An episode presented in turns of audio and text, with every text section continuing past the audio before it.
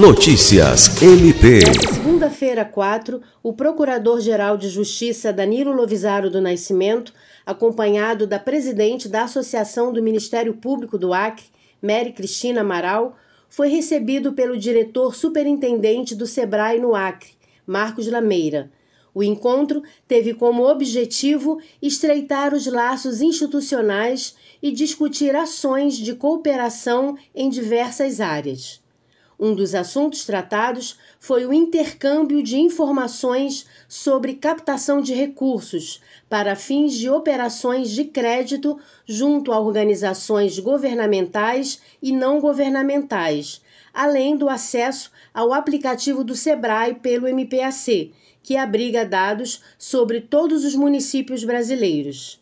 O MPAC e Sebrae também poderão firmar convênios na área da educação por meio da Universidade Sebrae e o Centro de Estudos e Aperfeiçoamento Funcional, como também para a realização do MP na comunidade, especialmente no interior do estado.